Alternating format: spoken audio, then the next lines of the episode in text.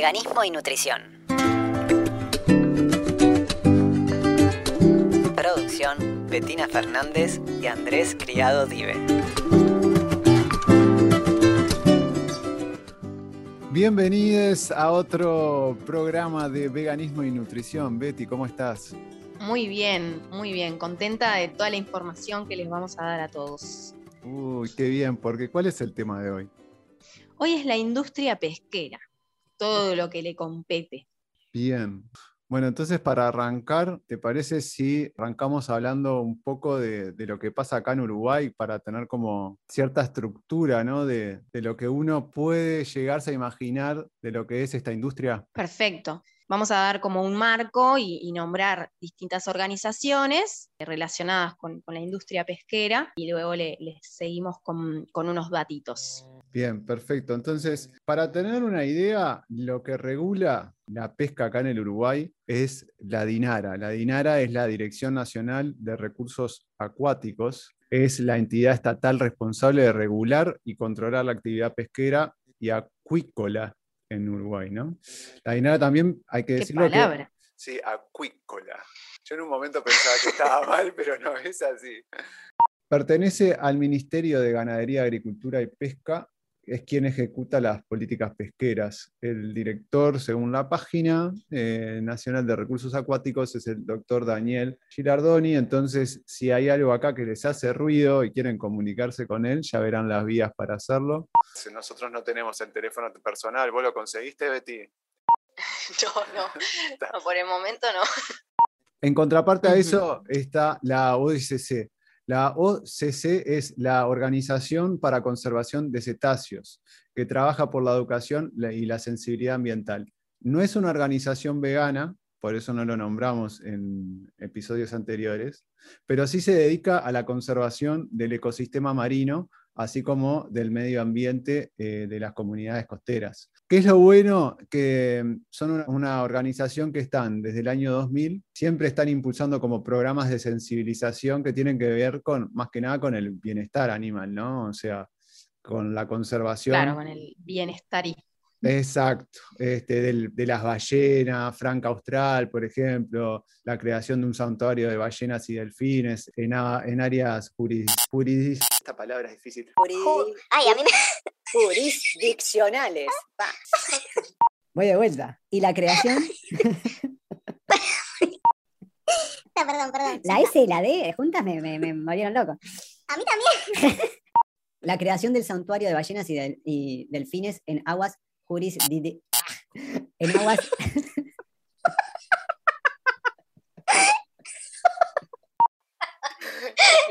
Vamos a estar el no, le voy a decir. Decirlo bien. Claro. en aguas de la República, que le corresponden a Uruguay.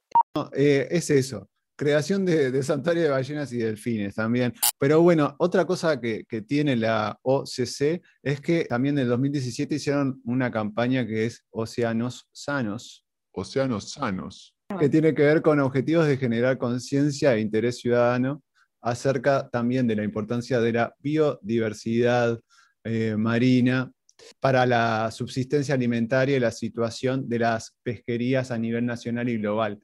Claro, ¿qué tiene que ver esto? Esto incluye a la pesca INDNR, que es ilegal, no declarada y no reglamentada. Que esto si nos da el tiempo un poquito podemos llegar a hablar, porque eh, tiene que ver con todo lo ilegal, ¿no? Para nombrarla de una, forma más, más concreta, es la pesca ilegal. Ellos lo que hacen es, bueno, tratar de dar esa información de lo que está sucediendo y que no se regula. ¿no? Entre otras cosas. claro, y eh, esto en realidad es un organismo que no pertenece al gobierno, ¿no? Es, aparte. No, y es, es una organización que está para, para esto, ¿no? Para tratar de que haya educación sobre el tema de la capacidad que tiene el océano en sí, nuestra parte del océano en sí, nuestras aguas, a otro nivel que no es regulatorio, sino que son quienes van a informar o a decir o a reclamar a la Dinara de que, bueno, mirá, está sucediendo esta situación, como esto, ¿no? De la ilegalidad de, las pescas, o en su caso, como no son veganos, también difundir un poco y este, pensar que el futuro para ellos es la pesca artesanal, ¿no?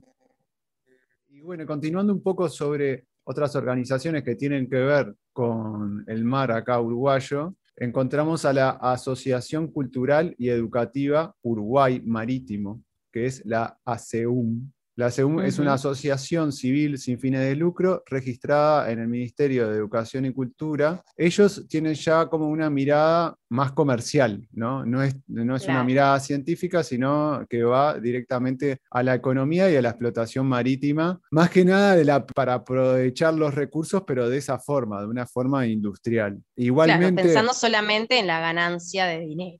Exacto, yo lo veo por... esa es una opinión personal que saco de, ver un poco la página. Cualquiera que escuche, entre y que diga, porque hay, por ejemplo, opciones donde te hablan de los deportes y demás, pero a, nivel político ellos están subiendo notas todo el tiempo que tienen que ver con el aprovechamiento de, la industria, ¿no? Y bueno, para explicarlo mejor, cuento su visión. Eh, lo que dicen en su página es, es ser un referente global del quehacer marítimo nacional aportando la creación de conocimientos mediante socios voluntarios capacitados y ser la puerta de entrada al Uruguay marítimo, tanto de empresas como individuos nacionales o extranjeros. Entonces ahí ya lo dejan bien clarito. Claro. Ay, no. Bien. Hacemos un recreo, nos tomamos cinco minutos, vayan a tomar algo, a descansar y continuamos con veganismo y nutrición. Vienen nuestros auspiciantes, sí. Acá estamos adentro, estamos de vuelta en el mundo Zoom. Su misión es generar conciencia en todos los actores sociales sobre la importancia de nuestro medio acuático y su influencia en el desarrollo económico nacional. O sea, bien puesto. ¿Qué encontramos dentro Tal de... Cual. Sí, ¿y qué encontramos dentro de esta página? Eso, como decíamos, algunas notas que tengan que ver con la economía, de cómo se utilizan las herramientas del puerto, también de los acuerdos que hay. Y en una de esas notas que fue generada en 30 de marzo de este año, eh, aparece Luis Alberto Lucich, un contador que en su cuenta de Twitter se define como blanco liberal.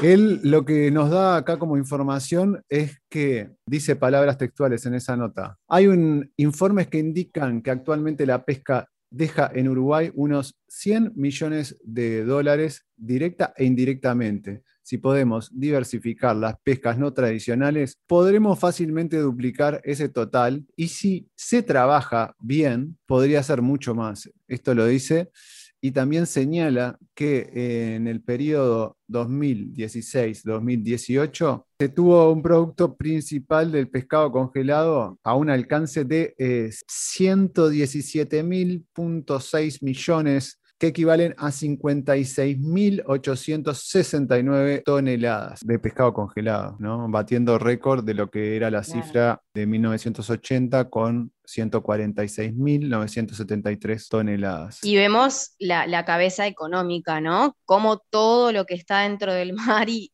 todo lo que está en el agua, eh, sea vivo o no, está, está visto como producto económico, ¿no? Y, no les, o sea, no se dan cuenta que esa, eso de, duplicar las ganancias significa también afectar aún más o sea, la vida acuática.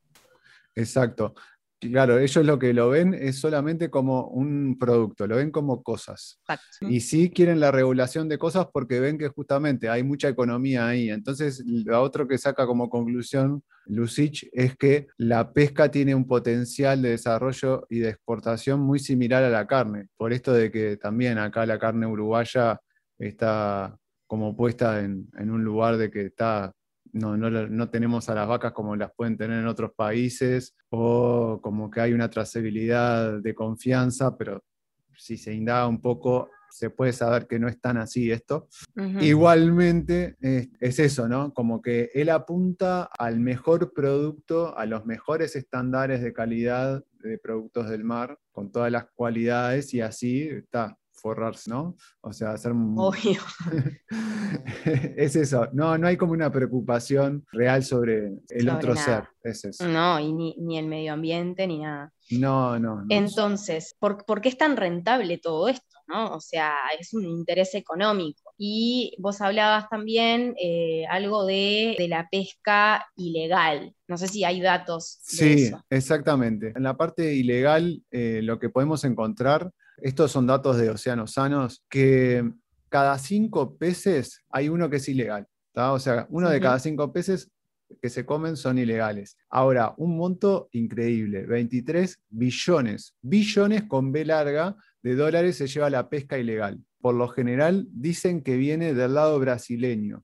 Océanos Sanos trabaja igual con Brasil para que de alguna forma regularlo y, y me imagino que, que habrán y estarán haciendo informes a la DINARA, pero es algo muy difícil. ¿Por qué? Porque mm, el mundo de la pesca es mucho más grande de lo que parece y hay una ilegalidad increíble. Entonces, Tal cual, o sea, es una especie de, de mafia, como, como se puede ver en el documental Seaspiracy, que ahora después vamos a dar unos datos de eso, que se ve tal cual, ¿no? Es un interés económico donde hay este, mucha violencia, donde hay grandes sumas de dinero, como decía Andrés, que, que no Sí. sabemos este, bien, eh, o sea, quiénes son los responsables, ¿no? Porque no, no hay tanta regulación, claramente. Claro, lo que sí se puede más o menos separar en estas cuestiones ilegales es que hay buques que pueden estar fuera de su nación pescando o como no declarado la captura, entonces se llevan otros peces o otras especies no permitidas y se las llevan igual, o esto Claro. de que decíamos de la no reglamentada, que también eh, son barcos que pescan en zonas que de repente pueden ser zonas que están en una especie de, de veda, porque en el momento de que se van a reproducir ciertos peces no se puede pescar ahí e igual están pescando. Eh, parte de, esa- de esos datos eh, los tenemos gracias a, la información que nos acerca Vida Marina, que nos cuenta también, no, no es, eh, digamos, ellos en particular, sino también es a base de informes y, de información este, que se puede al- alcanzar tranquilamente en, Internet, que en Uruguay hay 55 buques eh, de pesca industrial, donde el 90% de estas flotas utiliza redes de arrastre. O sea que estas redes de arrastre lo que hacen también es matar otras especies, no solamente las que quieren utilizar como para el consumo. Por lo tanto, estas redes de arrastres matan, incluso la- las artesanales también, matan cerca de eh, 200.000 tiburones, 25.000 cazones y 57.000 rayas anuales que estas especies no son de, consumo. Y al, matar estas especies hace que, bueno, la cadena, digamos, este, alimenticia, digamos, acuática se modifique y, bueno, también el ambiente y la, la fauna y la flora se modifique completamente en, en el agua. En Uruguay, lo que estuvimos eh, viendo también es que se divide en cuatro categorías esta industria pesquera. La categoría A son los barcos, son aquellos buques que eh, su objetivo es la merluza. La categoría B eh, son otras embarcaciones que el objetivo serían la corvina y eh, lo que, la corvina y eh, la pescadilla, que estas últimas especies son las más explotadas, o sea, son sobreexplotadas, o sea, son asesinadas en masa. Y la categoría 6 son embarcaciones que son fuera de las aguas jurisdiccionales. Me salió, me salió.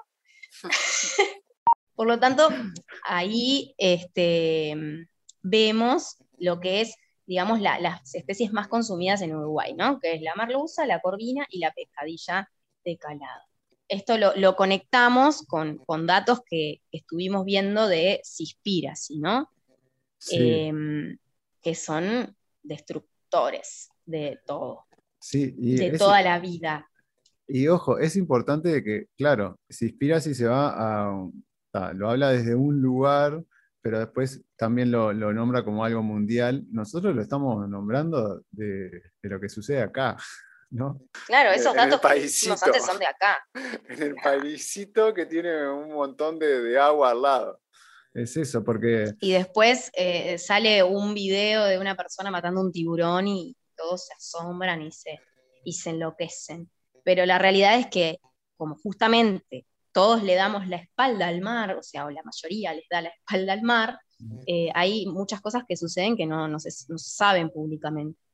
Uno de los datos de, de Cispiracy es que habla de que muere más vida marina en un día de pesca que en el derrame de petróleo más grande en el Golfo de México. Y otro de los datos es que la población de peces se ha desplomado en los últimos 50 años y se estima que eh, al ritmo que se sigue pescando hoy en día, para el año 2048 los océanos no tendrán más peces, lo que es muy grave, este, claramente, porque estaríamos eliminando parte de lo que ayuda, digamos, a, todo el mundo, porque en realidad, eh, en realidad el océano absorbe mucho más eh, dióxido de carbono, o sea, los, gases de efecto invernadero, que, eh, que, los bosques, o sea, absorbe 20 veces más carbono que los bosques. Sí, justo me hiciste acordar que, que también escuché una nota que le hicieron a Andrés Milesi, que es un coordinador de Océanos Sanos, él dice que justamente los océanos son los que regulan el clima, entonces a través de la temperatura del agua es que nosotros este, tenemos este clima acá, por eso, bueno, este otoño ha sido eh, bastante caluroso, ¿no? Primaveral, sí, caluroso, O sea, algo ahí en el mar estaba sucediendo está sucediendo, lógicamente. Y otro de los datos que también se puede recabar de Cispiracy, pero se puede encontrar en cualquier otro lugar, es que eh, el 85% del oxígeno que hay en la Tierra se produce en el mar, con las algas marinas. O sea, las algas marinas son las que producen mayor cantidad de oxígeno. Por lo tanto, es tan importante, o sea, es muy importante cuidar el océano y cuidar, digamos, las especies que viven en él, porque justamente, o sea, hace que el, mundo entero sufra y se depreda y usan los recursos de la forma que se están usando ahora, ¿no? Em, lo que anteriormente decía es que además, o sea, no es solamente la flota pesquera industrial que produce esta depredación de, las aguas, justamente los pesqueros este, artesanales también están matando vidas, también están eh, depredando lo que, lo que hay en el mar. Y eh, no necesitamos nada, nada de lo que pescan, ni, los mariscos, ni los pescados, los necesitamos para la vida. O sea, nada de lo que de las vidas que están matando se necesitan para poder estar sanos. Eso está buenísimo que, lo aclares, perdona que te corte, pero está buenísimo que lo aclares porque sí, eh, está bueno para mí siempre reafirmar que nosotros vamos por la abolición, no por el bienestarismo, o sea, por más que eh, océanos eh, sanos pueden dar lucha para tener este, una mejora en la pesca, nosotros estamos en contra de la pesca. Nos posicionamos desde ahí, somos veganos. Entonces. Eh, claro, digo, todos los seres sienten y, además de eso, o sea, no es posible que esté bien asesinar un poquito. Claro. A ver a quién le tocó. Ay, a vos, a Pececito Alquel. Ah, bueno, bueno, vaya ahí que va a morir. Basta. Claro. Va, porque si es así, bueno, yo qué sé, eh, empecemos a matar seres humanos. Y digamos, bueno, es posible, matar un poquito y está bien, ya está. La industria pesquera no solamente está asesinando eh, cada año toneladas de, vidas eh, de peces, sino que también contamina con sus redes de pesca. Según Cispiracy, el 46% de la isla de plástico que se encuentra en el Océano Pacífico proviene de estas redes, lo que significa que, o sea, no, no es el ser humano común y corriente que utiliza plástico y contamina el océano en su mayor parte, sino que es esta industria que nos está contaminando también, ¿no? A gran escala. Y estos plásticos que se encuentran en el mar se van transformando en microplásticos que son consumidos por las especies que se encuentran en el agua y el ser humano las consume de forma indirectamente. Entonces, el ser humano, al consumir estas especies, consume plástico, porque los microplásticos se encuentran dentro de, de los animales y también son perjudiciales para la salud. Pero esta información la vamos a profundizar más adelante y te vamos a contar por qué no consumir pescado, porque tiene muchas, muchas cosas dañinas para nuestro organismo no solamente porque son vidas, obviamente, ya, ya lo dijimos, sino que porque además tienen un montón de, eh, de componentes tóxicos para el ser humano. Exacto. Es muy bueno eso lo que decís, Betty, porque eh, eh, una de las cosas que me queda ahora, hablando un poco de Seaspiracy, es también una... Ellos muestran los vínculos de los peces con los humanos en algunas instancias, por más que cada uno, o sea, yo recomiendo ver Seaspiracy. No creo que sea el mejor documental, pero lo bueno del documental, o más cuando se hace moda y está en Netflix, es que genera el debate para mí. Entonces, más allá de, lo que, de la forma que tiene para contarlo, o que haya un dato que pueda ser estimado o, que no sea exacto, lo bueno es esto, que genera el diálogo y el debate frente a este tema que en realidad en lo personal yo me siento muy ingenuo sobre esto. No me hubiese despertado si no lo hubiésemos tenido planificado para hablar entre nosotros pero también con, esto que, empezó a mostrar, porque que no solamente está la explotación del humano hacia eh, los otros animales, o sea, los animales no humanos, sino que está la explotación del humano frente al humano. O sea, la ah, situación de, sin dudas. De, esclavo que se le someten a, los pescadores, ¿no? Bien, una cosa más de Cispira, si yo quiero agregar. Una cosita más. Más allá de eso, de, lo que le puede generar a cada uno, ¿cómo te pareció inspiración vos? ¿Qué te pareció? A mí me, generó mucha angustia porque la verdad es que no sabía la, o sea, la mafia que hay atrás de todo, de toda esta industria de, asesinatos. Este, la verdad me generó mucha angustia, me parece que es algo que, abre mucho los ojos a, muchas personas que no tenían ni idea y que además también le sacan un poco de crédito a, esos tipos de pescado que se, ven como los mejores, como por ejemplo el salmón.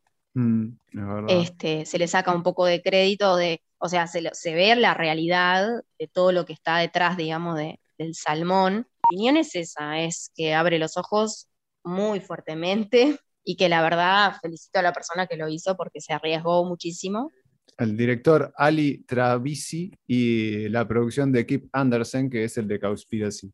Claro, sí, a mí me pasa como temas similares con los tuyos, ¿no? Sensaciones similares con, los tuyos. Angustia, seguro que sí, no la pasé muy bien. Por el otro lado, sentí que es muy amarillista en su manera de, contar la historia de todo el ruido.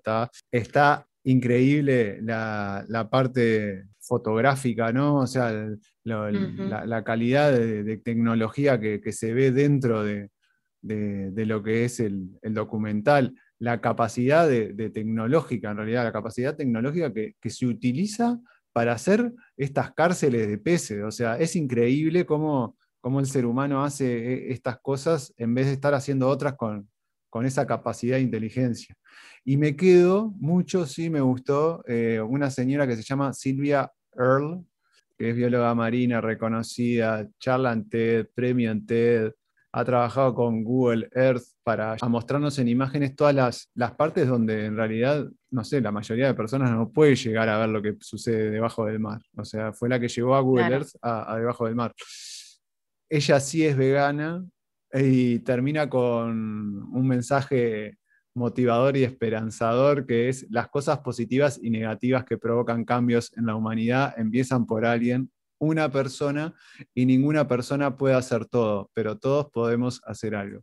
Y, y le quiero dar una manito para arriba, así, un musculito de los que te pasan por WhatsApp y un aplauso a...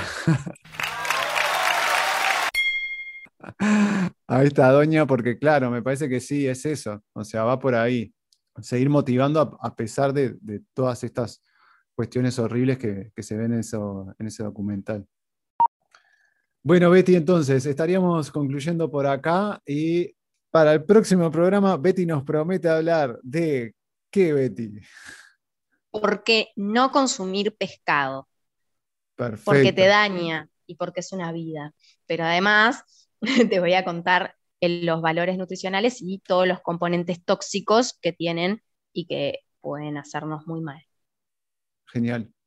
Bueno, les mando un saludo enorme.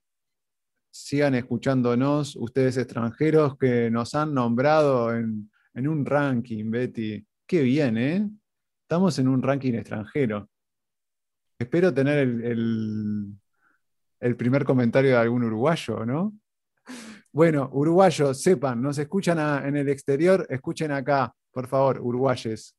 Les mando un abrazo a todos. Esto ha sido todo por hoy. Betty, beso grande. Un besito para ti y que, y que pases muy lindo. Nos estamos volviendo a encontrar en el próximo episodio. Veganismo y nutrición. Producción, Bettina Fernández y Andrés Criado Dive.